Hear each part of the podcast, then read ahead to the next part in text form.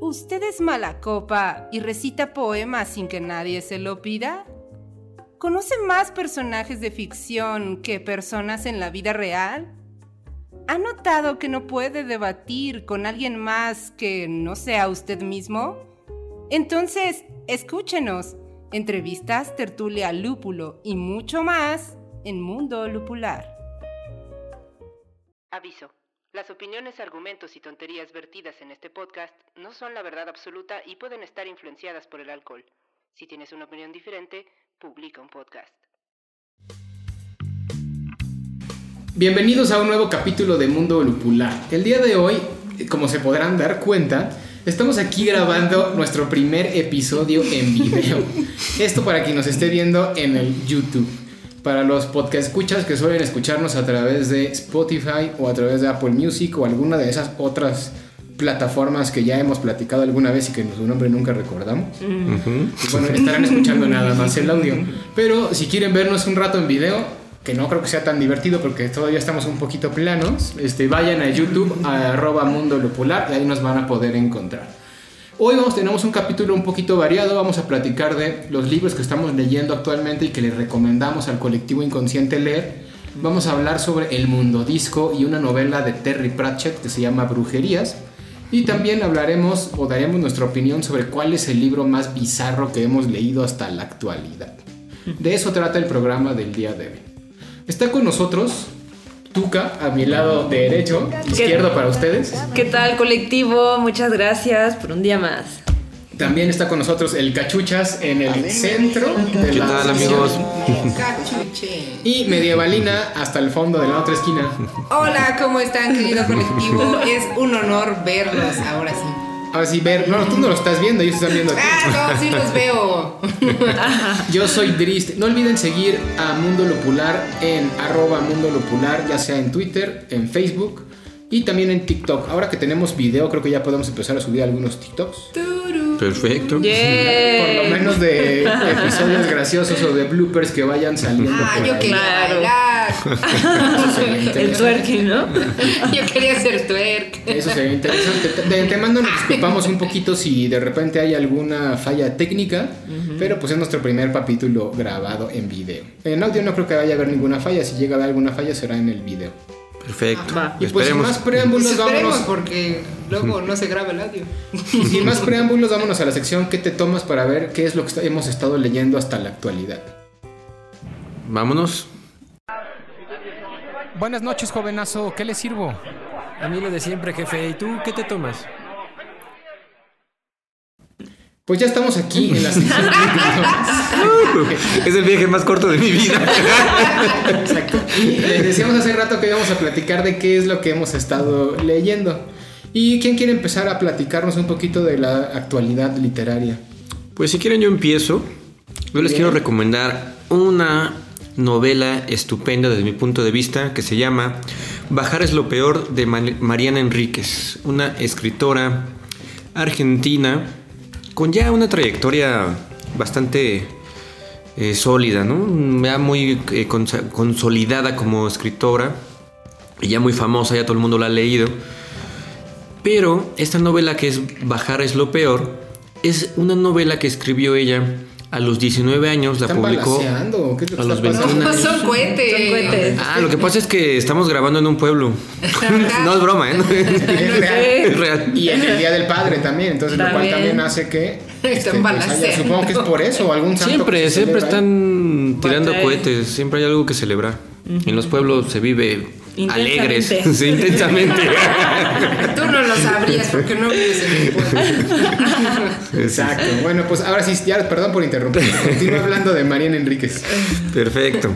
Bueno, pues la novela es Bajar es lo peor, la escribió a los 19 años, la publicó a los 21 años en 1995. Se terminó todos los ejemplares eh, de las librerías y ya era muy difícil conseguirla, así que Anagrama decidió reeditarla en el 2022, hace algunos meses. Y uno aquí a sus 30 sin nada que hacer. Mariana Enríquez ya ven- sobrevendiendo sus libros. ya, ya, sí, exacto. No, es, es muy buena este, vendiendo libros en realidad, porque es muy, muy buena escritora. Eh, tras bambalinas en un este Capítulo fallido. en un capítulo que ustedes nunca verán ¿Por qué no, no se grabó el audio? porque no se grabó el audio le es estábamos platicando de que es una novela cuyo género yo describiría como realismo sucio mágico punk vampiro Vampiresco. vampírico gótico Vampírico. Ajá. vampiresco Vampiresco. bueno darks Dejen hablar al cachucha, no lo dejan hablar, está interrumpe, interrumpe. Vean cómo me tratan. ¿Para qué me invitan a grabar? Pero bueno, no, ya en serio, ya en serio, a ver. Es una novela bastante oscura. Trata de dos personajes adolescentes eh, que viven en Argentina. Yo sospecho que es en Quilmes, los argentinos me entenderán. Hay unas vías del tren, hay mucha, este, pues, estrago económico en esa sociedad en la que se se desenvuelven los personajes. Uno de ellos se llama Facundo, tendrá algunos 18, 19 años y lo describen como un ser muy, muy bello. O sea, es, es un cuate que tú lo ves y te enamoras. No importa si tú no eres homosexual, lo ves y dices, se te cae la baba, ¿no? Un efebo. Un efebo. Y eh, tiene un amiguito este, que se llama Narval, que es eh, pues un chavo que no, no hay mucho que decir de él, con excepción de que es adicto a la heroína Ok. y que es bastante oscuro porque tiene unas pesadillas terribles de lo que se llama el mono o la abstinencia. Eh, donde él eh, ve personas que no están reales, pero ya no distingue muy bien la, la delgada línea entre lo que es real y lo que no es real. Incluso él llega a pensar que Facundo es irreal. Él llega a pensar que, que su vida real es un sueño y que los sueños que tiene, que, que no son sueños, sino visiones, alucinaciones, son más reales que la vida real. También por ahí va un poquito a filosofar sobre eso, ¿no? Sobre qué es la realidad. Y eh, también es, desde mi punto de vista, una denuncia política a la crisis que se vivió en los 90 en Argentina, donde los adolescentes eh, de este país no tenían otra cosa que hacer porque no había futuro, o sea, no había trabajo, todo estaba costando carísimo, el, el precio de la canasta básica estaba por las nubes y no te quedaba de otra más que irte a drogar y pasar la vida. Y ser juzgado, ¿no? Claro, por la sociedad, por decir, bueno, pues porque se drogan, son unos drogadictos, pero en realidad yo creo que es una denuncia política. Es una novela buenísima, la escribió muy, muy joven, se volvió un, un libro de culto, es una novela considerada ya de culto, eh, y que nos re- remonta a los orígenes de la, de la literatura de Mariana Enríquez, que si la han leído, entenderán a qué nos referimos cuando hablamos de ella como una literatura muy oscura, muy heavy metal, muy punk, muy vampírico, decíamos en Black el... en- metal, mejor, ¿no? Black metal, exactamente. Sí, claro. O sea, una de las cosas que decíamos es que Mariana Enríquez, pues es una de las escritoras más top en la literatura latinoamericana actual. Y que nos traíamos a pensar que no solamente dentro de la literatura latinoamericana, sino también en la literatura internacional. Esta novela de Bajar es lo peor, pues bueno, se, se ha de haber publicado con una editorial diferente a Anagrama y hoy en día Anagrama la retoma pues para recuperar ese pasado y, y vender más libros. Claro. No, y, y- y cu- cuando la publicó en el 95 no era tan famosa, era su primera novela, ¿no? Exacto, seguramente no vendió nada y ahorita con Anagrama pues ya va a vender mucho. Ella se hizo famosa porque ganó el premio Anagrama de novela con la novela Nuestra parte de noche, que es un tabicón de 700, 800 páginas donde se mezcla todo este mismo tema. Yo creo que pues es una construcción, una cosmogonía que va haciendo la autora sobre sus personajes oscuros, darks, underground. Pero también una de las cosas que a mí me llama la atención de Mariana Enríquez y creo que eso es lo que le da la originalidad a su tipo de narrativa o en fin a todas sus construcciones literarias es que pues en sus novelas parece que aparecen vampiros, parecen que hay cosas obscuras, parece que está un poquito ligada a la fantasía, como nuestra parte de noche con toda esta secta que se maneja ahí. No voy a spoilear la novela porque esta no es la sección de spoiler, pero O este sea, sí tenemos una sección de spoilers. Sí, cuando eh, sírveme la divorciada. Este, y, pero, o sea, nunca llega a convertir sus novelas a la fantasía, siempre se queda en el territorio de la realidad de alguna forma u otra. Y eso es bastante original, porque está como en un limbo entre la fantasía y la realidad y no, no cabe en ninguna de las dos. Y eso también es, creo que es lo que le ha dado la característica, el sello distintivo de Mariana Enríquez a la hora Sí, de- claro. Fíjate, ahorita eso que mencionas, así también describiría el personaje de Narval. Es decir, que está rayando siempre entre lo que sí es real, lo que no es real, pero sin llegar a una fantasía extrema donde tú digas, híjole, esto ya de plano es, es este, algo que no pasaría en la vida real. Todo lo contrario, eso es lo peor. Lo que lo hace más oscuro, que eh, cuando yo menciono que Mariana Enríquez es gótica o vampírica, lo menciono por ponerles un ejemplo, en una línea eh, que tiene en un diálogo Facundo, el personaje de Bajar es lo peor, eh, le preguntan que qué deseo le gustaría cumplir, si pudiera cumplir un deseo, ¿cuál sería? Y él, y él diría, la vida eterna. A mí me gustaría vivir para siempre. Me está- estoy enamorado de la vida a pesar de que él se dedica a la prostitución en un país muy pobre y que no tiene eh, pues, recursos, pero se enamoró del poder que él ejerce sobre los demás seres. Es decir, todo el mundo se embeleza con él y él lo sabe y está orgulloso y le gusta. Y eso es muy vampírico. Claro, ese tópico de la vida eterna la vuelve a retomar en nuestra parte de noche y efectivamente eso es demasiado vampírico. Los vampiros son eternos. Claro, y se alimentan eh, del, del- del otro. De lo- exacto, eso está bien interesante y creo que ha sido un tópico pues por lo que veo recurrente en todas sus, sus obras. Exacto. Tiene otra no- o- un libro de, de donde ¿Cuentos? Se, de cuentos donde se fue a visitar tumbas en algunos panteones, me parece que en Europa. Que se llama sí es muy dark. Alguien camina sobre mi tumba, creo que se llama el libro, algo así, ¿no? No me acuerdo cómo se llama el libro exactamente, aquí disculpen, pero, pero tiene un libro donde empieza a reseñar, va a visitar ciertas tumbas y va reseñando eh, a través de, no son cuentos, son como no, ¿Relatos? cortas, relatos cortos, pues todo lo que va sintiendo y lo que va pasando a través de, de esas visitas que va haciendo a los panteones y a tumbas específicas, también está muy, muy interesante. Sí, muy buena. Yo se lo recomiendo muchísimo. Para mí esto es como escuchar Black Sabbath. haz de cuenta. Ah, este. Black Sabbath latinoamericano. Exacto. ¿A quién? Black metal. No, yo creo que es También, más fuerte, también, es sí. más pesada, pues.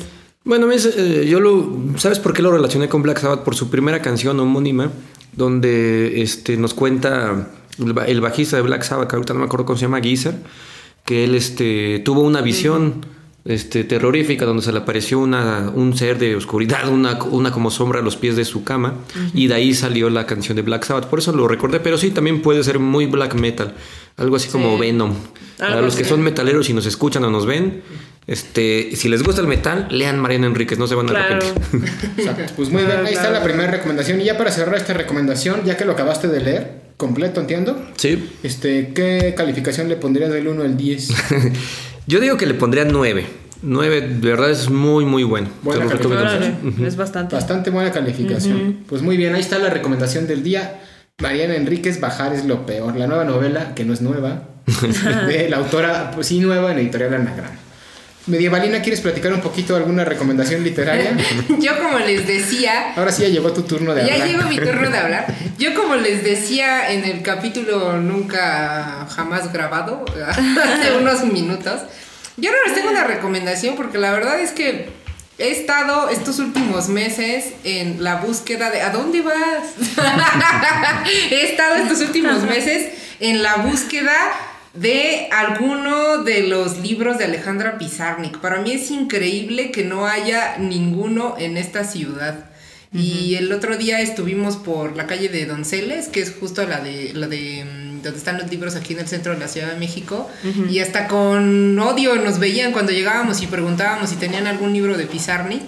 Y justamente hace rato me preguntaban este que por qué por qué por qué les decía este mi sentir y dolor de no encontrar libros de ella y me parecía que que las cosas este aleatorias que he llegado a leer de ella las cartas que, o las cartas que le llegaba a escribir Julio Cortázar me parecía que pues encierra como como esa imagen de poeta maldita y de no sé de todo ese misticismo de la muerte no es muy darks También, ¿verdad? También sí, ella. sí. Y también el ambiente lleno de cohetes, los últimos. Sí. Bueno, todo el podcast que llevamos. es así como si estuviera una. Una, Sí, una guerra Una guerra atrás de nosotros. Son los efectos especiales. Hace mucho que, que- que no hacemos efectos Ah, especiales. podemos poner Efectos especiales. Yeah, yeah, yeah. Oye, Medievalina, y, y bueno, o sea, estás quejándote de que Alejandra Pizarnik no ha. re- o sea, que ya no es imposible prácticamente conseguir libros de Alejandra Pizarnik, pero ¿por qué quieres leer a Alejandra Pizarnik? ¿Por qué la recomiendas al colectivo? ¿Por qué la recomiendo? Porque, o sea, creo que mm, su poesía, o sea, lo poco que he llegado, porque sí he descargado electrónicamente hace rato en el podcast Nunca Jamás Grabado, este, el Cachuchas me preguntaba, ¿no? ¿Y por qué no, los en- por qué no buscas los libros en digital? Y sí están en digital, sí tengo su poesía completa en digital, pero creo que es una, una este, poeta a la que quiero le- leer este, en físico y que me gustaría tener sus libros y juntar toda su colección de libros. Este, porque me parece que su, su, su poesía es este, justamente muy... Pues no, no, quiero decir emocional, porque yo creo que toda la poesía es emocional, ¿no? Pero siempre como que encierra un misticismo muy grande. Entonces, creo que es alguien que vale la pena leer. No sé. En eso estoy de acuerdo. Eh, y además le sumaría que es este una poesía muy agradable de leer. Porque sí es distinta a la poesía que normalmente podríamos esperar de, lo- de la mayoría de los poetas.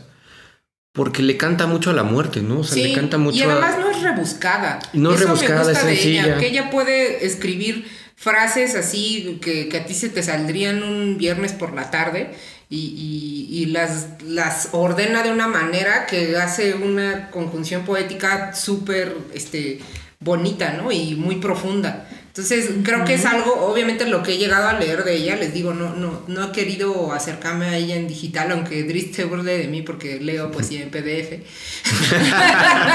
No, es que decía, yo leo poesía. Leo poesía en PDF, o sea, sí me gusta, de hecho, o sea, porque al- alguna vez cuando... Cuando eso que acabas de decir es un tema interesante. O sea, ¿cuál sería la diferencia entre leer poesía en PDF y leerla en papel? Es que hay, yo creo que es el misticismo. Yo alguna vez cuando en- entré a la, a la carrera tenía en mi clase de poesía, bueno, más bien de literatura latinoamericana del siglo XX, este, pues te dejan leer poesía, ensayo y literatura, ¿no? Y cuando empezamos a leer poesía, algo que se me quedó muy grabado que nos decía la profesora, era, la poesía no es algo que tú agarras el libro y lo lees de principio a final. Es como un libro que tienes ahí Sí, y de de, repente repente, lo abres y, y, el, y qué, qué cosa te enseña o qué cosa te deja esa composición poética que estás leyendo en ese momento. Y creo que eso es el misticismo de los libros de poesía en general, que, que no es lo mismo que abras tú aquí agarrando el lector de cachuchas y que digas, ay, voy a leer este y a ver, déjame paso a la página 76 Sí, ¿no? a decir, voy a abrirlo y a ver qué Claro. me dice el libro. O sea, es, es algo hasta... Ok. Sí, es un ejercicio oracural, ¿no? Exacto. Incluso. O sea, puedes decir, a ver qué me depara el día de hoy. Lo abres, Claro. lees ese poema y vas a Pero estudiar. esto también lo puedo hacer en Sí. digital. Ah, ya sea, sé, pero no Pero es cansado mismo. estar piqui piqui. No, es como no es lo mismo. cuando... ¿Les parece si eso lo dejamos para otro podcast Sí. donde Ok, platiquemos Sí, sobre solo quiero decir algo. Yo coincido con, con Medievalina en que Alejandra la tienes que leer en papel a, media, a la luz de las velas, bajo la luna llena, Con un cráneo, con un con cráneo. un cráneo Como este. que- y tú sentado dentro de un pentagrama. Así Muy se bueno, lee muy Alejandra. bueno. Pizarro. Sí, Muy bien. así se lee Alejandra Pizarro. Pues más o menos González. Enríquez también, ¿no? De Sí, hecho, también. por ejemplo, uno de mis poetas favoritos es Lorca. Y Lorca también tiene muchísimas sí, este, imágenes de erotismo y muchísimas Sí, imágenes no. de muerte dentro de su poesía. Creo que soy emo. no hay duda, eres emo. Yo pensaba que más bien eres gótica. Tienes Soy- sentimientos góticos. Soy, soy, muy, soy muy barroca. Victoriana, digo, este de. Victoriana. Pues Victoriana. ahí está la otra recomendación, Alejandra Pizarnik, que ni la busque porque no la van a encontrar. no pregunten porque los van a ver feo. al menos que la, al menos que la lean en PDF o en formato Kindle, Digital. Movie y lo demás. P- EPUB se llama, ¿no? La otra. Bueno, pues ahora sí, vamos con la siguiente. ¿Tú, ¿tú qué nos traes para recomendarnos el día de hoy? Bueno, pues este, últimamente me he embarcado en un libro que se llama Los grandes iniciados de Edward Shure. No sé, no sé cómo pronunciarlo. El, este escritor era, era francés. Ok. Este, creo que el, perdón, creo que el libro es de 1800 y pico. No, Caray, ¿tan viejo? Sí, es un viejo. Pero bueno, lo que este, bueno, la característica de este libro es que tiene, pues habla de simbolismo, ¿no? Entonces, más que nada habla de los, los grandes iniciados, o sea, los, los grandes reformadores de la humanidad como un símbolo, ¿no? Y este libro, lo que me gusta mucho es que combinó dos, este, dos narrativas, ¿no? Que sería la simbólica, la esotérica, con, con la literatura. Entonces la prosa es muy poética y es muy inspirador leerlo y la verdad, o sea, lo lees y dices, wow, no, estas personas eran increíbles, ¿cómo, cómo llegar a ellos, ¿no? Entonces de alguna manera es muy, muy... ¿cómo decirlo? Como que te nutre por dentro, porque al mismo tiempo te embellece la palabra y te embellece a un personaje, ¿no? Entonces... Oye, ¿y tú qué, como, como qué tipo de personajes son los que vienen ahí narrados? Pues según, o sea, partiendo de, de los que, de la, partiendo del inicio de la humanidad, se van, hay diferentes reformadores, empezando por Rama, Krishna, Hermes, eh, Moisés, Ok. ah, Buda, Jesús, Jesús, los evangelios, creo, me parece, no me acuerdo. No llevo mucho leyéndolo, o sea, es un libro grande que es muy padre leerlo, así como que sentado, como ustedes dando la imagen, ¿no? De este... En un, en un En el- pentagrama. No, no, no, No, ese no, lo no, lees no, no. este, levitando así. Ah, como en una, como una, ¿cómo se llama eso? en flor de loto. En flor de loto, Los que se levitando. levantan tan sí. Ajá. Y una cosa interesante de ese tipo de personajes, y yo creo que es por lo que te está gustando, Tuca, es que pues usualmente sus vidas siempre son bien interesantes, son Sí, bien ¿no? literarias. Qué bárbaro. Y la También. forma de narrar, o sea, todas las historias que viven, la forma en la que nos narran, pues la verdad es que uno siempre, no sé si les pasa a ustedes, pero termina empatizando con ellos. Ah, pues claro. Claro. Y con todos incluso, no Sí, nada más sí. con los de por acá del occidente. Pues es como un libro de, de autoayuda, ¿no? Pero una autoayuda simbólica, esotérica, mm, espiritual, que es muy... Híjole, no sé, o sea, me, me gusta mucho el libro, lo recomiendo ampliamente, más si quieres como que tener un poquito más de un conocimiento diferente, porque lo que te, lo que te han enseñado en la escuela no es lo que ahí vas a leer. O sea, ¿quién te iba a decir que uno de los grandes reformadores, de, los de los primeros fue Rama y no Jesús o Buda, ¿no? Claro. O sea, y estamos datando de más de 2000, 4000 años, ¿no? O sea, son como hace 15000 años, más o menos. Más o menos es lo que se estiman. Realmente no es ¿15 mil años tanto? Digamos, digamos. Ah, bueno, era una... O sea, cuando. Aproximación. Ajá, o sea. Me, atrevo a decirlo, ¿no? O sea, todavía ni siquiera existía la, la China, que, que es la gran civilización china o egipcia. o- sea, antes, todavía antes de la, del, del voy, de la este, concepción que tenemos de los egipcios, que son creo que hace 6.000 años antes de Cristo, creo que es lo que se considera un estimado por ahí, pues todavía era mucho, mucho, mucho antes, no sé cuándo, pero bueno. Entonces, ¿qué me ibas a decir? No, me, que me pareció muy interesante que dijeras este varios iniciados y los compararas con Cristo, porque hay mucha gente que solo conoce a Jesús. Y no es el único que hay, amigos, hay otros. Hay- no es ni el primero ni el último que ha hecho cosas Sí, claro. de iniciados, como co- milagros Sí, sí, sí. o No, pues, sacrificarse por la humanidad.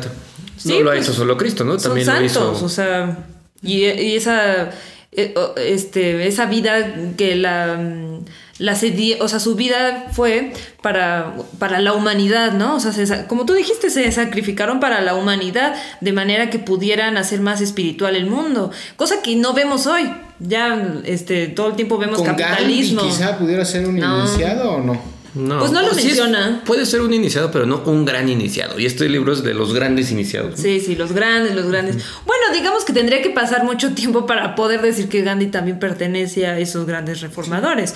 Porque pues si estás hablando de Krishna que lleva, no, bueno, no sé cuánto, pero... Pero la, creo que la diferencia es que, y, y lo menciono porque yo también ya me eché ese libro de los grandes iniciados, también se los recomiendo mucho. Y es que estos iniciados eh, o estas per- estos personajes tienen la particularidad de que revolucionaron, pero cuando decimos que revolucionaron, no estamos hablando de revolucionar un país o una reforma política, sino que según, si es que es verdad, la historia esotérica, nos dice que cuando ellos aparecen hay un cambio de era. O sea, para Sí, los que claro. están, digamos, que conocen un poquito de estos temas, sin caer en, en lo New Age, pues hay algunos que mencionan que son diferentes eras zodiacales, ¿no? La era de Acuario, la era de Géminis, etc. Y, por ejemplo, la, era del carnero, si no me equivoco, es la era de Moisés. Moisés fue este, el carnero, Cristo fue... eh, ¿no? El Piscis, exacto, por eso los cristianos usan un pececito. Y a lo mejor muchos, ellos tal vez Ah, no qué lo saben, pero es por, porque él pertenece a la era de Piscis. este, y, a- y así con cada, cada uno de los signos zodiacales ha tenido, o una era de esos signos zodiacal- zodiacales ha tenido un reformador Claro. de, que nos ayuda supuestamente a toda la humanidad a hacer la transición de una era a la otra, porque esas en esas También. transiciones mucha gente perece, muere, espiritualmente hablando. Y entonces una manera de ayudarnos a, a pasar de una era a la otra es siguiendo las enseñanzas pues de Buda en el caso de, de los orientales, de Rama, en el caso de... ¿De dónde es Rama? De los hindúes, creo, ¿no? No, Rama era de los druidas. De los druidas y, y así con cada uno, Sí, pues, sí. ¿no? Sí, sí, sí, Pues claro. muy, claro. muy interesante. Pues ahí está otra recomendación. Otra vez la novela se llamaba.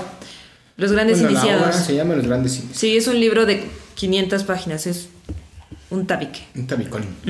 Pues muy bien, y para cerrar esta sección, yo les decía hace un rato en el, en el capítulo que nunca se grabó, que no sé si les ha pasado a ustedes, pero yo ahorita me encuentro un poquito en una cosa que se le llama el bloqueo lector. que es eso donde agarras un libro y dices, voy a ver qué leo. Encuentras algo que te llama la atención, lees dos, tres páginas y como que no te convence y luego te vas por otro y otro y otro y al final no encuentras nada que te aplazca, que te plazca y que satisfi- satisfaga Satisfaga. satisfaga tu, tu, pues, tu emoción por leer. No sé si alguna vez han estado metidos en ese... Sí, Eso suena como a las drogas, Drit. Llega un momento que ya Yo nada te satisface. que le pasó eso. Pero pues sí, es, es, es difícil y es frustrante porque pues uno que le gusta mucho leer de repente entra en ese tipo de bloque. Que no es la primera vez que me ha pasado. Yo creo que todos los lectores han pasado alguna vez por Sí. eso. Sí. Platíquenos si ustedes han pasado alguna vez por un bloqueo lector. Y más importante que eso, ¿cuál fue el libro que lo sacó de ese bloqueo lector? Porque Claro. detrás de un bloqueo lector siempre hay un gran libro que te hace regresar otra vez a entusiasmarte por seguir lee, lee y lee libros. Yo Claro. todavía no lo encuentro en esta ocasión, pero pues me gustaría saber cuál fue el de ustedes para encontrar. ¿Ustedes han tenido alguno que se Sí, acuerden? yo Sí. sí. La historia del arte de Gombrich. Ok, la historia ¿Te del arte de un de bloqueo? Gombrich. Sí. Órale. ¿Algún otro? ¿Se acuerdan de alguno? Yo no me acuerdo de, de, de quién me haya sacado de un bloqueo, pero sí eh, periódicamente tengo estos bloqueos, o sea, no es una sola vez, o sea, te puede pasar muchas veces a lo largo de tu carrera Sí, lectora, ¿no? Claro, Sí, es que es, es- es parte de la carrera lectora. Exactamente. Pues sí. Pero bueno, ya para no hacerles el cuento muy largo, actualmente el último libro que leí que me gustó mucho fue uno de Santiago Posteguillo, para, que, para quien no lo conoce, es un escritor español que se dedica a hacer novela histórica, usualmente ambientada entre los romanos y los griegos y todas las civilizaciones antiguas, como les llaman por ahí, ¿no? De las latinas. Y acaba de sacar una nueva, un nuevo libro que va a ser una trilogía basada en uno de los personajes más importantes que pasó. Fantasmas de la casa. fantasmas aquí en el pueblo. Les digo, uno de los personajes más importantes de la historia de Roma, que es Julio César. ¿Alguna vez han oído hablar de Julio César? Este Sí, sí, claro, el claro. de las pizzas. Ah, no, ese, era- ese es un, li- ese es un pequeño César, pues sí, pero es César, es chiquito. de la no familia de. César. Y pues bueno, este, y este primer libro trata de, lo, de la adolescencia de Julio César. Un poquito, si quieren ver a Julio César de una forma divertida, agradable y demás, y un poquito apegado al canon histórico en la, en la actualidad, pu- pueden ver el, la serie de Roma, no sé si alguna vez la han visto, una, una de las grandes producciones de HBO, de las primeras producciones que hizo HBO de gran presupuesto fue Roma, una serie basada en, en- en la vida justamente de Julio César y todo la- el ostento político de Julio César por llegar al poder y centrarse como el, el primer emperador romano, porque era la época de la República y todo lo, lo que pasaba, pues bueno, meten un poquito de, de comedia, de, de literatura, y de, perdón, no de comedia, de literatura, de drama y demás. Van a Egipto, es cuando se enamora de Cleopatra, ¿se acuerdan de Cleopatra? Y donde pasa todo, toda esta situación de, entre Marco Antonio, Julio César y Cleopatra, el trío amoroso, que Julio César tiene un hijo con Cleopatra, todo eso Claro, lo pueden claro, ver en la serie. Pero también pues está toda la parte histórica, política, donde él está peleándose con el otro cónsul, ya en, en Roma había dos cónsules, que era Pompeyo. Pompeyo y Julio César andan ahí peleándose, pues ahora sí que por el poder de, de Roma. Al final Julio César alcanza el ostento político, económico, cultural de Roma.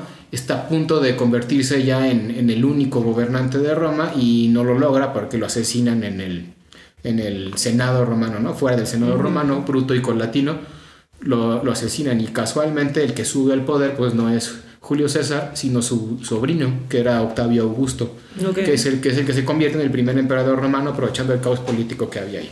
Pero bueno, la novela, la trilogía de Posteguillo supongo que en algún momento llegará ahí, pero esta primera novela se centra en algo muy particular que les decía hace rato, la adolescencia de Julio César y este, específicamente en un juicio este, político que hacen los macedonios, que acuérdense que Macedonia había sido un territorio glorioso antes de los romanos, fue la, ciudad de Alejandro Magno, el gran imperio que fundó Alejandro Magno, en Roma ya estaba venida menos la ciudad de Macedonia, Y este, hay un juicio político que le hacen a uno de los senadores romanos más corruptos, más importantes y que tenía comprado a todo mundo, que se llamaba Dolabella. Entonces, aquí el problema es quién, quién denuncia a un cuate que puede comprarlo todo y corromper a todos. Pues es un suicidio no solo político, sino también físico, ¿no? Porque ya saben que allá todo lo arreglaban con, con la Sí, sí, muerte. sí. A espadas. Exacto. Y este chavo Julio, era un chavo Julio César que además era sobrino de, de- de un personaje muy importante en Roma que se llamaba Mario. Este, pues para darse a conocer, él acepta este, llevar el juicio en contra de Dolabella y toda la novela de este primer libro que se llama Roma soy yo trata justamente del juicio político de este chavo, de un Julio César Chavo, que está intentando ganarle a, a, Dola- a Dolabella para, pues, para enjuiciarlo, para meterlo a la cárcel quizá, o para quitarle bienes, lo que sea. Pero buscaba la fama también, ¿no? Buscaba, claro, buscaba la fama, buscaba, más que la fama, buscaba ser reconocido. Apenas él estaba empezando a, pues ahora sí que a hacer sus pininos dentro del mundo de la, de la política romana. Y hasta ahí llega, la, la novela trata de eso, acaba cuando acaba el juicio contra, contra Dolabella. Sale Cicerón, ¿ubican a Cicerón? Este gran este, orador romano. Él, de hecho, él compite contra Julio César. Yo ni sabía que eran así como tan contemporáneos, pero compite contra Julio César para ver quién es el que iba a llevar a cabo el, el juicio contra Dolabella. Julio César, pues como sabían que, como todo estaba comprado, sabían que la única opción para, que sabían que iban a escoger al peor de los dos que iban a, a luchar contra él. Entonces Julio César, sabiendo que solo iba a ganar si era el más tonto, finge ser súper torpe en la oratoria para que lo escogieran a él en vez de a Cicerón. Órale. Entonces ese sí como logra este, meterse en este juicio. Y la novela está muy interesante. Entre entrada parecería aburrido ver una novela que trata sobre un juicio político y más en Roma, pero está tan bien construida, tiene re- re- remembranzas al pasado de las batallas militares importantes en la época del tío de Julio César y de otros personajes históricos de Roma. Este, es una novela bélica también, una novela de juicios y está muy, muy, muy buena. Es muy recomendable, sobre todo si les gusta todo lo de lo que tiene que ver con la cultura romana y griega. Creo que este libro les va a encantar. Perfecto. Y así cerramos esta sección de ¿Qué te tomas? ¿Qué te tomas? ¿Les parece si ahora pasamos a la sección Sírveme la divorciada, donde vamos a hablar de uno de, De- los personajes más importantes de la literatura inglesa del siglo XX y de la fantasía, Terry Pratchett, y particularmente una novela que leímos para este colectivo que se llama Brujerías. Vámonos para Sírveme la divorciada, ¿les parece? Sí. Vámonos. Sí. ¡Ey, cantinero! ¡Sírveme la divorciada!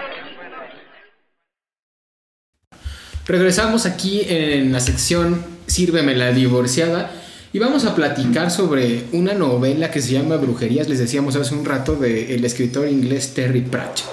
¿Quién era Terry Pratchett? Pues bueno, yo creo que muchos lo conocen como el hombre del sombrero. Siempre tenía un sombrero y tenía una personalidad muy particular. Era un tipo muy satírico, un tipo muy alegre y que además creo que desde mi punto de vista sumamente intelectual. Tenía una capacidad, este, pues de, no sé cómo llamarlo, de ese como Asimilación. de esa asimilación y de esa finura para hacer sarcasmos y demás muy, Ya. muy, Muy buenos. muy bueno, sí, Muy exacto. atinados también. Exacto. Terry Pratchett es un escritor inglés, les decía hace un rato, este, fue, es periodista de formación, trabajaba en una revista desde joven, le interesaba todo este tema de la escritura, escribió algunos cuentos, publicó algunos cuentos, no le pegaban tanto, no, no sé, como que no alcanzaba el éxito. Dentro de los trabajos que tuvo fue editor de una revista. Al final terminó siendo de relaciones públicas de una, de una empresa o de una macroempresa que se dedicaba a administrar este, plantas nucleares. Y justo cuando estaba trabajando como, como en su trabajo de, la- de las plantas nucleares, estaba escribiendo un libro que se llama El color de la magia, que es el que da pauta y el inicio a todo el universo que crea Terry Pratchett que se llama el mundo disco.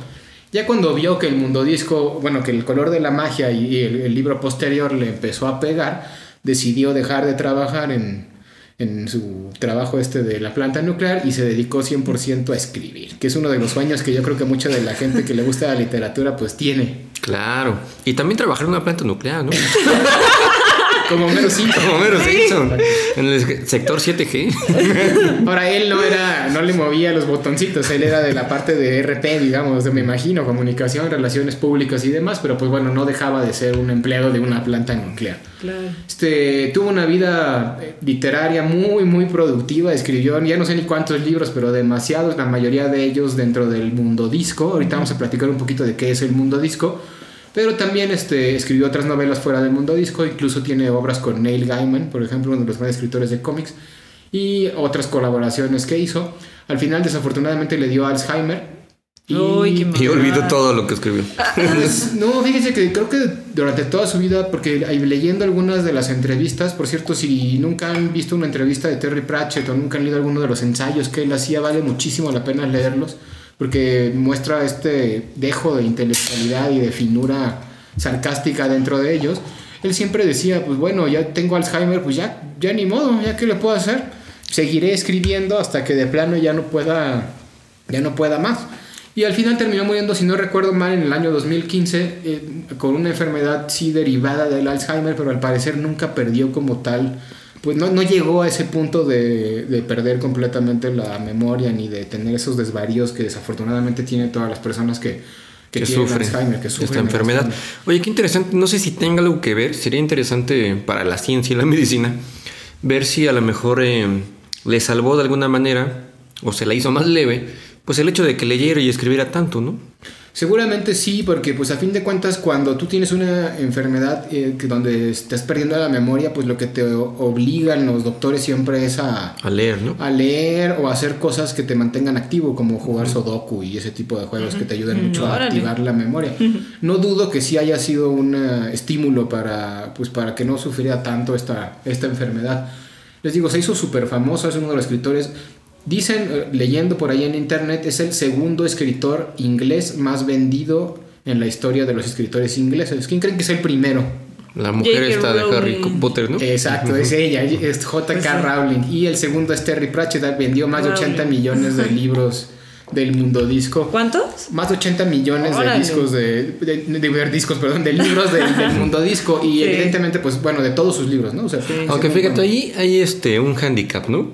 Porque este cuate Terry escribió por lo al menos 40 novelas del mundo disco, al menos. Y este JK escribió solamente Siete. 8 libros, ¿no? 7 Sí, libros, claro, no sé, pon tu 10, ¿no? Si es que Lo que pasa es que el fenómeno de Rowling es súper interesante y es, es una cosa completamente aparte, ¿no? O sea, el, el boom literario y fenómeno editorial de Harry, de Harry Potter específicamente, pues es una, es una anomalía, ¿no? O sea, Es una cosa que pasa una vez en... Cada un 100 millón de años, o- sea, ya ni siquiera creo que en cada 100 años. Yo creo que nunca había pasado. De hecho, ¿no? A ese nivel, creo que, no, no estoy seguro, pero yo creo que sería, es la primera vez que ha pasado una... Porque ni siquiera Tolkien con El Señor de los Anillos alcanzó ese éxito, y mucho menos en la época mientras él estaba vivo. ¿no? Claro, sí. Entonces es realmente una anomalía dentro del mundo editorial.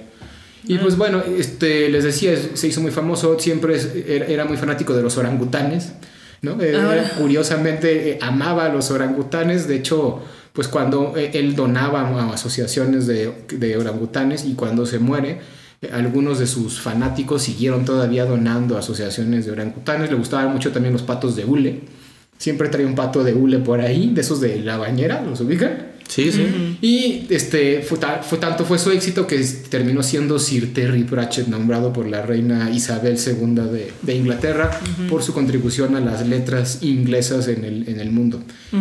Y bueno, ¿qué fue lo que hizo Terry Pratchett de interesante? Pues crear una cosa a la que se llama el mundo disco. Y el mundo disco es, una, es un universo, o bueno, digámosle un mundo, porque está dentro del universo, que está cargado por una tortuga que se llama el Gran Atwin, que tiene una relación con la con el, con el hinduismo, ¿no? Si no según me acuerdo mal, donde también hay una tortuga este, interestelar que anda vagando por el universo. Porque aparte tortuga- es una tortuga que carga cuatro elefantes, ¿no? Exacto, el problema es que una tortuga que andaba por ahí vagando por el universo y en algún momento cuatro elefantes, no sé cómo, Casual. se le subieron a la, a Al la- caparazón. al caparazón. Ajá. Y a partir de ahí anda la tortuga vagando por el universo con cuatro elefantes arriba y encima hay un disco plano, una tierra plana a la que se le llama el mundo disco, que es donde surgen y donde se basan todas las historias que están dentro de este mundo del mundo disco. Algo así como el terraplanismo, ¿no? Exacto, es un- es un mundo terraplanista 100%. De hecho, usualmente en sus obras están haciendo énfasis en las ventajas y desventajas de vivir en un mundo plano, lo que uno viviría aquí si realmente nuestro mundo fuera plano. Es una de las sátiras que hace Claro. ¿no? A- a- al terraplanismo, dicen. Pero muchísimo antes del, del terraplanismo que ahora está de moda, ¿no? Que, Exacto. que hay gente Sí, que se lo está tomando en serio. Sí, claro, y hay todo un mundo de teorías sobre el terraplanismo. Está bien interesante. Y pues bueno, hay dos teorías. Esta, la tortuga grana twin. Una dicen que anda vagando por el universo así sin un rumbo fijo. Y hay otra teoría que es un poquito más preocupante para los miembros del mundo disco, que dicen que en realidad la tortuga lo que está haciendo es caminando, bueno, nave- navegando, digámoslo de alguna forma, en el universo, porque está buscando un lugar donde hay más tortugas como ella y se quiere reproducir. Y entonces en el, el mundo disco dicen, pues esto es un problema, porque uno de los grandes cosas, uno de los grandes problemas del mundo disco es saber si la tortuga es macho o hembra. Ok. Y dicen, esperemos que no sea hembra, porque si es hembra y se reproduce, pues el macho se tiene que montar y en cuanto Claro. se monte, pues van a tumbar todo el mundo. Todo el mundo. Entonces lo- los eruditos del mundo disco están muy preocupados todo el tiempo por saber si la tortuga es macho o hembra, para saber si tienen posibilidades de que algún día se acabe el mundo. Que también es una sátira, estamos de acuerdo. Sí, es, es- es interesantísimo lo que hace este escritor, porque de este tipo de chistes, de absurdidades, eh, va hilvanando toda una filosofía muy profunda. O sea, puede pare- parecer una estupidez, ¿no? Esto que acabamos de decir, o imaginar el mundo eh, plano sobre una tortuga, pero en realidad si tú lo, lo piensas un poquito más allá de, de lo literal, te está hablando de, de- de la misma incertidumbre, por ejemplo, que vivimos hoy. Nosotros no estamos, el sistema solar no está sobre una tortuga, pero estamos igual de inciertos en cuanto al conocimiento del universo, no sabemos ni siquiera cómo empezó. Es decir, lo, lo más a- atrás que llegamos es al Big Bang, que sea este, pues digamos, postulado como una de las teorías más sólidas por el corrimiento al rojo de, de Hubble, que explica que el universo se está expandiendo, pero que el universo se está expandiendo es tan fantástico como que vivamos sobre una tortuga. Sí, exacto. O sea, parece una tontería, pero como tú dices, tiene todo cargado una filosofía y es toda una reinterpretación y una crítica y una sátira de todo lo que realmente nosotros como humanos en este mundo terrenal sentimos, pensamos y nos preocupamos todo el tiempo. Y eso es una de las genialidades que tiene este señor, ¿no? O sea, como, como escritor, que logra hacer que la filosofía y todas las preocupaciones filosóficas que han existido, en, al menos en el occidente, desde los griegos, ya un poquito antes, este, se los, los convierte en una sátira divertida de una forma de interpretar el mundo. Eso Ujú, está muy padre. exacto. Y pues bueno, ya para no hacer ese cuento muy largo, en la saga del mundo disco, aunque tiene, como decía Cachuchas, varios libros, este, en realidad una de las ventajas que tiene es que cada uno de los libros se puede leer de manera independiente. Eso sí, te pierdes de detalles, te pierdes de ciertas cosas, pero aún así no dejan de ser una historia que se cierra sola. Y dentro del mundo disco tiene diferentes tipos de... di- diferentes historias, ¿no? Tiene una saga de los guardias, donde hay varios libros que tratan sobre unos guardias, para valga la redundancia. Tiene la saga de las brujas, donde también son varios libros enfocados en las brujas. Tiene una saga interesantísima que se llama La muerte de la muerte ¿Y de qué creen que habla? que trata de la muerte. Pero, pues bueno, lo estoy diciendo de una forma muy banal, ¿no? Pero toda la interpretación filosófica que hace es, es muy interesante. De hecho, aquí tenemos el libro de el libro 1 de la muerte, ¿no? El de Mo- Ajá, el de Mort. Este libro está bien interesante porque así a grandes rasgos trata de que un día la muerte, el problema del mundo disco es que la muerte existe de forma física, ¿no? Y entonces la muerte pues es un empleado, un, buró- un burócrata más, que tiene que estar recogiendo la- los almas de todas las personas que viven en el mundo disco cuando mueren. Y un día pues ya se aburrió porque pues como todo trabajo repetitivo y monótono es demasiado aburrido. Así que decide irse a jugar a los dados con mujerzuelas y beber vino. y entonces eh, contrata a Mort, que es un aprendiz. Y se arma un caos, porque evidentemente pues es un aprendiz. Entonces imagínense un aprendiz que tiene una chambota tan grande como la muerte, que pues bueno, este, genera una serie de conflictos dentro del mundo disco. Y el- específicamente, pues bueno, ¿de, qué vamos a hablar hoy? Hoy vamos a hablar de la novela que se llama Brujerías. Es la segunda novela de la saga de las brujas. La primera se llama Ritos Iguales, donde conocemos a Yaya Será Vieja. En este libro, Yaya Será Vieja tiene una este, una personalidad mucho más marcada y un protagonismo mucho más marcado dentro de la historia. Y básicamente, pues a ver, ¿de qué trata el libro de brujería? Es que, bueno, otra cosa interesante de Pratchett es que muchos de sus novelas, no todos, son reinterpretaciones de obras clásicas de la literatura universal. No solo de Shakespeare, sino de varios. Son sátiras de, de interpretaciones. Y esta novela particular es una reinterpretación que hace Pratchett en modo de homenaje a Otelo de Shakespeare. ¿No? Sí. A Macbeth, ¿no? A Macbeth, Macbeth, perdón, a Macbeth, Macbeth de. Shakespeare. Entonces, ¿alguien puede decir así grandes rasgos de qué trata la novela de brujerías? Claro. Eh, es una, una novela que es una parodia de Macbeth, entonces en realidad ya todos sabemos de qué trata. Quien ha leído a Macbeth ya, ya leyó el de brujerías. Pero la diferencia es que le da un giro de tuerca muy interesante porque si bien Shakespeare nos habla sobre el destino como algo que no se puede romper, como algo que tiene que pasar sí o sí, Terry nos dice, no, no necesariamente, tú puedes cambiar tu destino. Y lo hace con el personaje principal, eh, que es igual que en Macbeth, un eh, rey que es asesinado por su hermano para eh, usurpar el, el trono. Su primo, ¿no? Hermano. Y por un familiar para usurpar el trono. Y este. Y además, este, este rey legítimo, o el, el rey actual que es este, asesinado, tiene un hijo al cual este, esconden para que no venga a reclamar su legitimidad de rey. Que además es- un tópico pues muy común dentro de la mitología, ¿no? El Rómulo y Remo es lo mismo. Sí, sí, sí, sí. Es, es un, es un tópico muy utilizado, es otra vez el camino del héroe, el camino de de Edipo, todo eso, ¿no? Pero bueno, lo interesante o lo que a mí me parece muy interesante que hace Terry es que a mí el mensaje que me dio en esa novela es tú puedes cambiar tu destino. No solamente con el personaje principal. En el, en el libro sucede que hay una caravana de teatreros que van este, de nómadas haciendo, representando obras y el escritor de estas obras es un enano. Y este enano también rompió su destino. Porque el destino de un enano es estar cavando minas. Pero él se revela, por decirlo así. Y ahora es un este, escritor de, de teatro, ¿no? Un Cuando dramaturgo. de enano, Sí. no nos referimos a un enano con problema, un problema físico, sino nos referimos a una raza. A una Exacto, raza, sí. a un enano desde la fantasía. Ya saben que hay enanos, elfos, halflings y este, Troles. troles, duendes. Recordemos también que Sí. el mundo disco es una, no, aunque no es una, una saga completamente fantástica, pues sí está basada dentro de ese mundo medieval fantástico como otras sagas de literatura fantástica.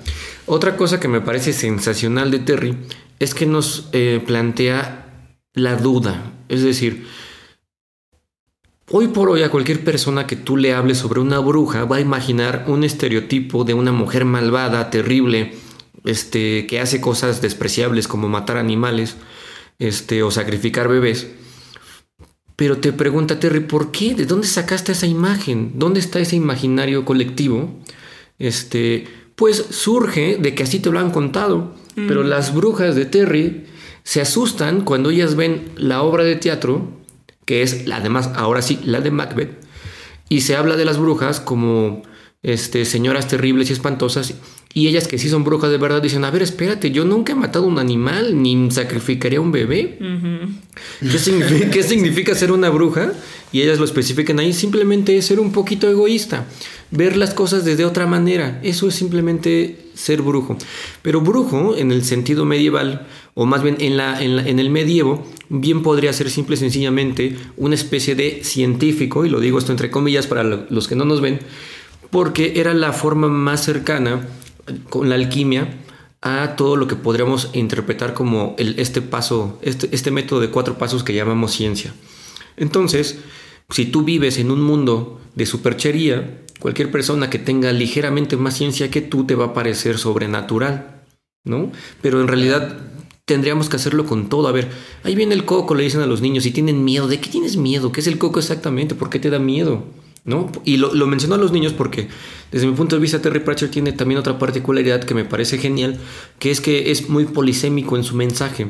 Es decir, lo puedes leer siendo un doctor de filosofía o lo puedes leer siendo un niño o bueno, un joven. Sí, y, y te va a gustar. Y, y le vas a encontrar este muchísimo sabor y va a ser precioso, no importa tu bagaje este, intelectual o cultural que tengas antes de enfrentarte a Terry. Y siempre sales desde mi punto de vista bueno, con todos los libros podría decirse lo mismo, pero con Terry creo que sales con una visión distinta de las cosas. ¿no? Sí, creo que esa es la gran magia que tiene este, este autor. Antes de preguntarle a Tuca y a Medievalina su opinión, también me gustaría hablar un poquito de la magia en el mundo disco. Este, la magia en el mundo disco existe y es una magia natural y generalmente puede ser utilizada por dos tipos de personas. Los magos, que para ser un mago tienes que cumplir ciertas características, eso se puede ver eh, en otra de las sagas de, de Terry Pratchett, pero básicamente es que un mago que ya se está muriendo te entregue su báculo de mago, estudiar en la Universidad de los Magos y ser el octavo hijo de un octavo hijo, ¿no? O sea, no es tan fácil ser un Ser el- ¿Qué? octavo hijo de un octavo hijo, que también es una parodia a esto de- del séptimo hijo del séptimo hijo, que creo que es un vampiro, ¿no? Exacto. Exacto, ¿no? Y este, y, y bueno, y además ser hombre, ¿no? O sea, no puede haber magos mujeres. Que eh, en, en la novela de Ritos Iguales de Brujerías, que es el primero, justamente hay un conflicto porque la hay una mujer que cumple todas las características, y pero es mujer, y entonces se mete en un broncón porque dice, oye, esta es un mago, pero no puede ser mago porque es mujer, ¿no? Entonces, bueno, ya, pasa por ahí. Y los magos son súper estrambóticos, hacen magia, y el mismo Terry Pratchett lo dice, creo, ¿no? O sea, un mago siempre va a, siendo hombre, siempre va a visibilizar el poder de su magia. Entonces, ¿por qué prender una fogata eh, con, con unas piedras y un cerillo si puedes hacer como mago que salga un, un trueno del cielo, que explote una cabaña y la cabaña con el fuego genere el, el humo, de la- el, el- el- bueno, el fuego de la chimenea, ¿no? Los magos son así, son estrambóticos, porque eso es lo que se espera de ellos, ¿no? Claro, eso, eso me suena mucho a la patafísica. Eh, esta ciencia que nos enseña a complicarnos la vida, ¿no? Que para ponerles un ejemplo muy claro es, eh, todos lo hemos visto, cuando creas una especie de maqueta o que, que con una bola de billar, por ejemplo, que cae, le pega una cuchara que a su vez le, le salta una, una bolita que le pega a otra cosa, que, le- que es decir, efecto tras efecto, para conseguir algo muy sencillo, ¿no? Sí. Eso, eso, y, y es histrionismo puro. Y eso, eso, eso meramente tienes, le diste al clavo. Los, los magos en Terry Pratchett son 100% patafísicos en ese sentido.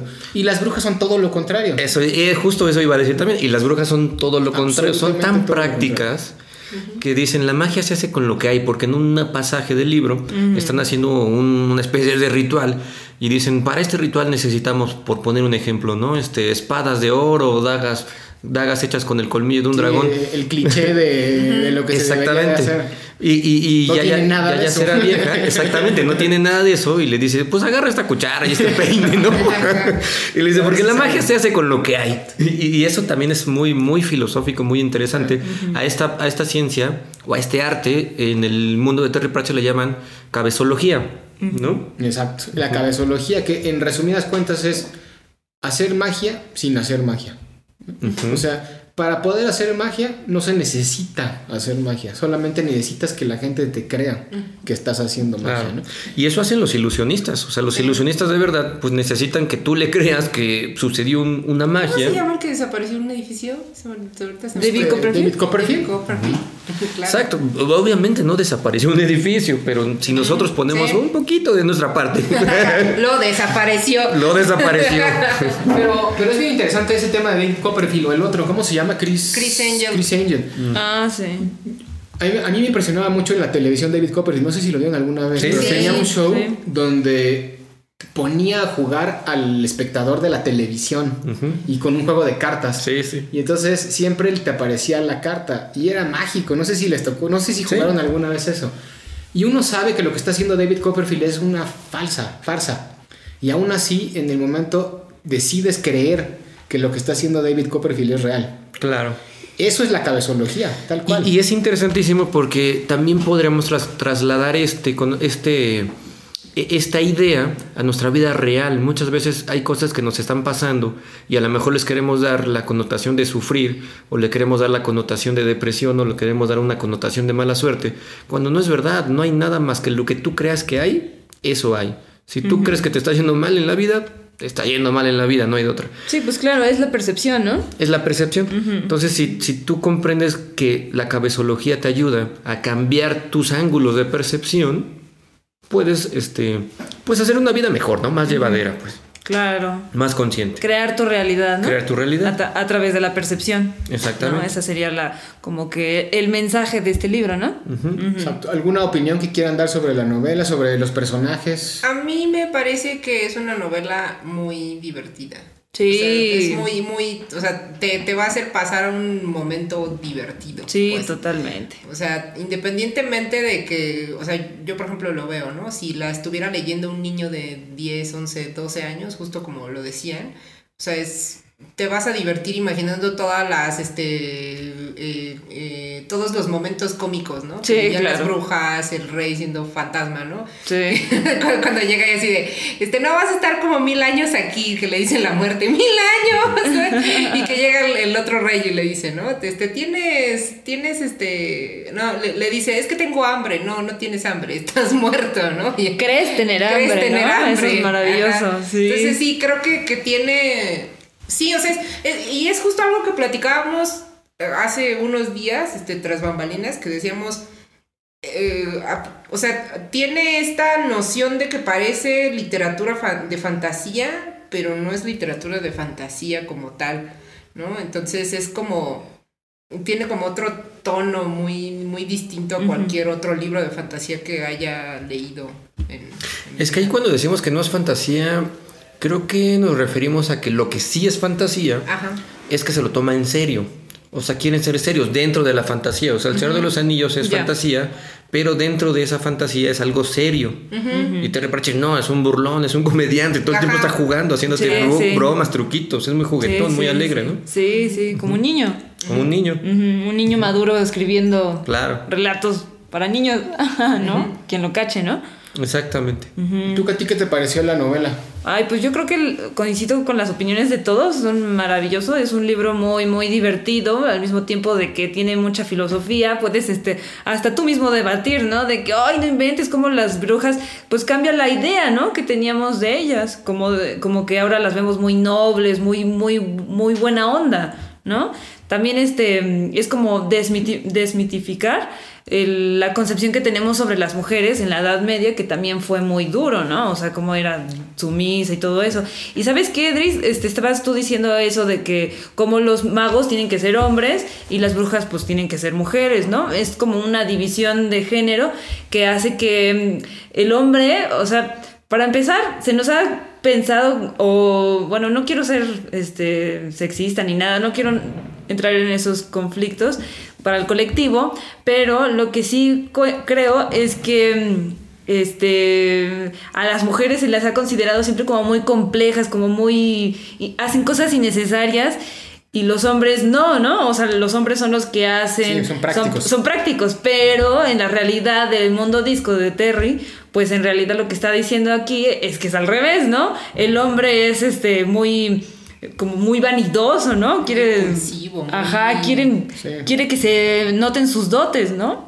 de, de, de virilidad o de inteligencia y quién sabe qué, y las mujeres con lo que tienen, cuando en la vida real es así, las mujeres pues hacen hasta milagros en la cocina de que pues cómo, cómo- qué cocino con lo que tengo, pues, pues ya, o sea, Sí, claro. hago todas ¿Cómo esas le das cosas. de comer a 10 personas con 100 pesos de, de, sal, Sí. de salario? Ajá, ¿no? ajá, y, En y- un país como Un México. país como Claro, además. Eso haría una bruja, ¿no? Sí. Sí, Exacto, exacto, exacto. O sea, entonces lo que creo que hace Terry es cambiar la percepción de las cosas que tenemos por creencias, ¿no?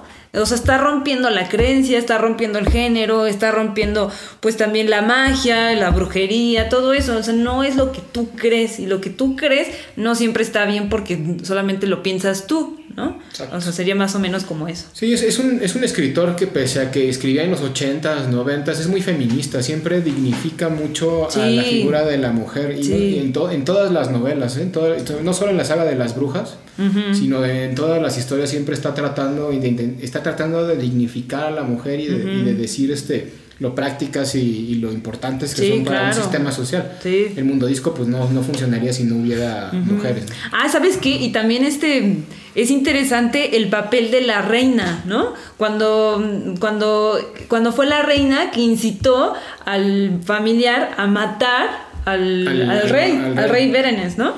Este, y, y el- la personalidad de esta reina, pues es súper violenta, ¿no? Ella es la, la que asesina a la gente y la que controla a su esposo, es ¿no? lo que de una bruja en realidad, ¿no? Sí. Exacto, y no de una reina. Ajá. Pero Ajá. esa brutalidad de la que hablas, este, creo que refleja la brutalidad de la humanidad en el medievo. O sea, como Claro. que de alguna manera ellos lo ven normal, Ajá. ¿no? O sea, los sí, ciudadanos sí. de este pueblo, de, bueno, de este reino, dicen, ay, sí, este, quemar casas es algo que tiene que hacer un rey, es totalmente adecuado. ¿Quién quiere un rey que no, que no queme casas, ¿no? O que no mande cortar la cabeza de alguien de vez Sí. en cuando.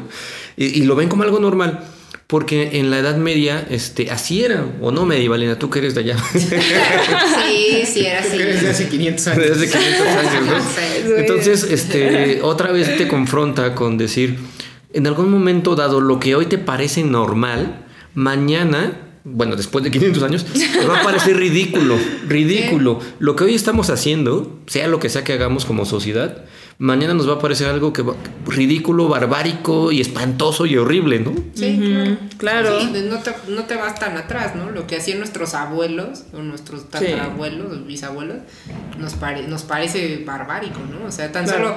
solo realmente, el- por ejemplo, que la mujer pueda votar, al menos en muchos países de Latinoamérica, tiene muy poco. Era una Sí. locura, ¿no? Antes. Que tendrá menos de 100 50 años, ¿no? Ajá. 50 años. No, menos, los sí. 50, 60. Los 50, 60. Sí. Eso es, Sí, tiene sí. nada, es, es nada en la historia de la humanidad. Claro. Es increíble eso, ¿no? Sí. Oigan, ¿y ustedes creen que Terry, eh, y eso es pregunta, a lo mejor está en internet, ¿él era, era, era vegano? Ah, ¿Por no- qué no lo sé, mencionas? No sé. A ver, vamos a Google. Lo menciono porque a mí me dio la impresión de que sí, o que por lo menos, este, así como también se, se, eh, a- alcanzan a apreciar tintes feministas, también siento que hay ti- tintes veganos. Por ejemplo, eh, en esta novela, cuando el rey se hace fantasma, porque pues está muerto y el fantasma del rey anda por ahí, entra a la cocina de su propio reino por primera vez y Ah, ve ¿lo que hay, lechón o qué? no, y ve que Ah, hay ya, muchos fantasmas, de animales. Ajá, Ujú. sí, sí, sí. Entonces cuando él ve que hay muchos fantasmas de animales porque es una cocina de un reino, o sea, ahí comías fresco, ahí mataban al cerdo y, y ahí Te mismo lo hacían, el pollo, lo que sea. Y entonces el rey eh, eh, menciona este diálogo que dice, ahora me arrepiento tanto de haber comido todo esto, me doy asco. Sí, ¿Cómo claro. es posible que lo haya hecho? Esa es una. Dos, eh, Yaya será vieja en algún momento dado le dice a un bufón que aparece en la novela que a poco come carne, le dice sí, y le dice, no sabes lo que hace, si vieras tu intestino, eh, te darías cuenta que todas las personas que comen carne, eh, todos incluyéndonos a todos nosotros, traemos aproximadamente un kilo, kilo y medio de carne podrida en nuestros intestinos todo el tiempo. Claro. Y es cierto, además. Y es cierto, pero el hecho que lo exponga de esa manera me da la impresión de que pues está hablando pues de alguna manera este en contra de comer carne, ¿no? O como diciendo Progres, ve lo que estás haciendo, o sea, Sí. estás mate y mate y mate animales y estás este con las entrañas llenas de carne podrida. Sí. No tienes lógica, es Sí. tan absurdo Sí. como, como la Edad Media, ¿no? Como matar, cosas así. Pues no Entonces- encuentro nada en internet. ¿Quién sabe? La verdad, la verdad es que eso sí no lo. O sea, son, no lo he como, visto. son como que Pero las... pues mira, si le gustaban los orangutanes y donaba a los orangutanes, yo si donara dinero a los orangutanes, todo así sería vegetariana. Sí, claro. Pues a lo mejor sí lo O sea, era, no sé. Lo que sí es que todavía no estaba de moda ser vegetariano en esa época. No, claro, pero sí había mucha gente. sin Es que sí se puso de moda en los 60, 70. Ah, ok. Cuando empezaba la Con los con hippies Sí, y con todo los eso. hippies, exacto. Sí, Es sí, sí, interesante también verlo. Y pues bueno, para finalizar con este pequeño discurso sobre brujerías, ¿qué les pareció la figura del enano? Este que estaba rompiendo el canon, que a fin de cuentas es, es una es la, el homenaje que hace Terry Pratchett a Shakespeare. Sí, O sea, claro. es Es el Shakespeare. Shakespeare, en enano, pero sí es. sí Que es- además escribe la obra de Macbeth dentro de la Sí, novela. es la Entonces, metaficción, ¿no? Es una metaficción Es dentro de la Increíble, ficción. sí, es increíble. Está, está bien interesante también eso, ¿no? O sea, Sí. cómo juega con todos esos planos ficcionales entre la realidad, la ficción y la ficción dentro de la misma ficción y va generando metas, metas, metas, metas de, de todo y, y la verdad es que pues eso también hace que la novela sea diferente incluso, ¿no? Y que sea distinta. Lo que sí yo creo que nadie podría negar aquí es que no hay un escritor igual a Terry Pratchett, independientemente de si es para bien o para mal. O sea, las novelas de Terry Pratchett son muy, muy Ingeniosas, son muy particulares, divertidas. son muy particulares. Sí. Sí, hace rato hablábamos de, de Mariana Enríquez y, y también decíamos más o menos lo mismo y en los dos casos es, es igual, ¿no? Son muy únicos. Sí, Todos es- los escritores son únicos, Sí, sí, sí. ¿no? Claro. Pero hay unos que- Aquí hay como otro. estos dos que realmente te rompen destacan. el canon de alguna forma u otra y eso los hace ser, pues, ahora sí que estar en donde están, pues, ¿no? Dentro del mundo Sí. artístico y literario. Sí. Muy bien. Pues bueno, este, creo que ahí vamos, casi le dejamos nada más su opinión así, que entonces Brujería es, un buen libro o no es un buen libro? Sí, 10. Sí, Para recomendarlo al colectivo. Sí. Sí. Recomendado. Léanlo, léanlo, léanlo. Cal- calidad, mundo lupular. Claro. Sello. Sello. Sello Mundo Lupular. Vientos. Pues Sí. ahí está. Y los va a enganchar, ¿eh? Es Sí, adictivísimo. sí, La- el único riesgo que van a correr es este. Divertirse. Enamorarte Además de divertirse es disco. hacerte fan del mundo disco y hacerte ido- idolatrar a Terry Pratchett Sí, y después sí, querer sí. leer todos los Sí. libros que tenga y en español no hay mucho. las Ahí es donde van a Ah, sufrir, sí. porque no van a estar. Como tú. Conseguirlos es complicado. Sí. Pero tienen Kindle, ahí ya la armaron, porque ahí Sí. en A Amazon menos sí de que sean como absolutamente Karime, que- todo, ¿no? y, y bueno, pues bueno, este, íbamos a platicar de los de nuestros libros más bizarros, pero lo vamos a dejar para el siguiente capítulo porque ya llevamos más de una hora de capítulo, ¿les parece? Sí, Vale. perfecto. En el siguiente capítulo les debemos el libro más bizarro que hemos leído. Por lo pronto nos vamos despidiendo. Este, esto es Mundo Lupular. Nos pueden seguir en TikTok, Instagram, Instagram, Twitter, Twitter, Y- Facebook. Facebook. como arroba Mundo Lupular. Como les decíamos, casi nunca subimos nada, pero bueno, ya empezamos con el video. Ya, Hay que ir Estamos a poco- mejorando. Ya ir poco a poco aumentando contenido. nuestro contenido multimedia. Y si les gustó, pues no olviden compartir este programa con sus amigos para de pasar de 10 vistas a 15 vistas. Taco. Sí. Y nos vemos en la próxima. Que tengan buena tarde. Hasta luego. Bye. Adiós.